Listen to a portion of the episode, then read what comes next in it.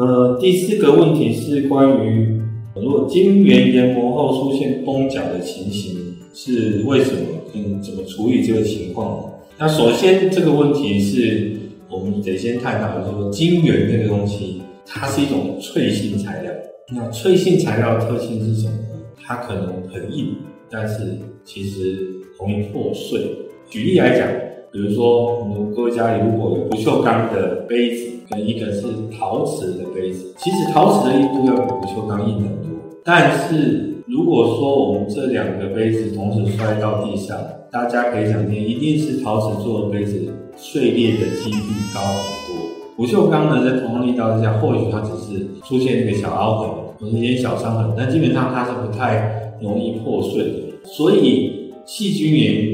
也是类似的这种，它属于脆性材料，也就是说它硬度高，但其实它不太耐撞击。但是在研磨的过程当中，如果我们使用的是比较硬的基材去做研削的工具，通常细菌源的话，可能搭配金刚石、钻石去做磨削，在高速旋转的砂轮去接触这个脆性材料的情况下，它在磨削的过程当中，它等于类似不断的去撞击这个工作。那么大家可以想象出这个画面没有？因为假设一个砂轮，或许它是三千转或者是一万转，但是在磨削的过程当中，我的前进的过程当中，我同时以这个砂轮去对晶圆做推挤的动作，但是不是每一次我都可以顺利的磨削掉，所以磨削掉它也会产生阻力，所以。这个砂轮等于是不断的做做很细微的敲击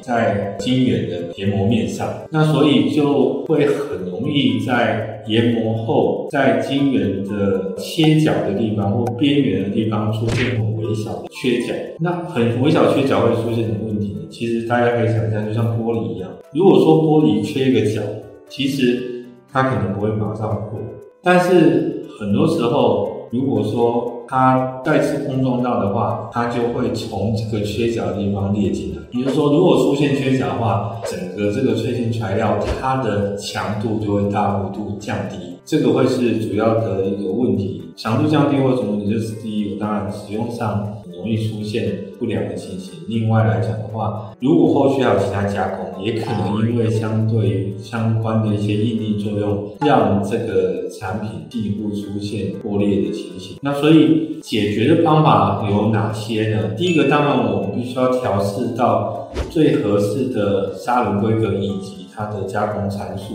尽可能让。这个砂轮能够在长时间维持锋利度的情况下去对呃晶圆做切削的动作，那这是一点，这个是就是很细微的加工条件配置啊。那另外来讲的话，有可能可以做二次的工法，也就是说，我将第一次研磨后产生的细微的碎裂，用一些相对比较有弹性的产品去对它进行修。这是一种方法，因为不管像比较硬的材料的时候，不管用哪一种条件，其实它很难避免产生微小的曲品或者是缺口的情形，因为它毕竟是硬性的材料，只是说它这个缺口的多或少而已。所以这时候如果说我们再加一道弹性的抛光体去对它进行抛光打磨话，就可以有效的去除掉这些缺口的问题，而且因为它本身是弹性体。所以，当我们在对它进行加工的时候，它其实相对来讲，它这个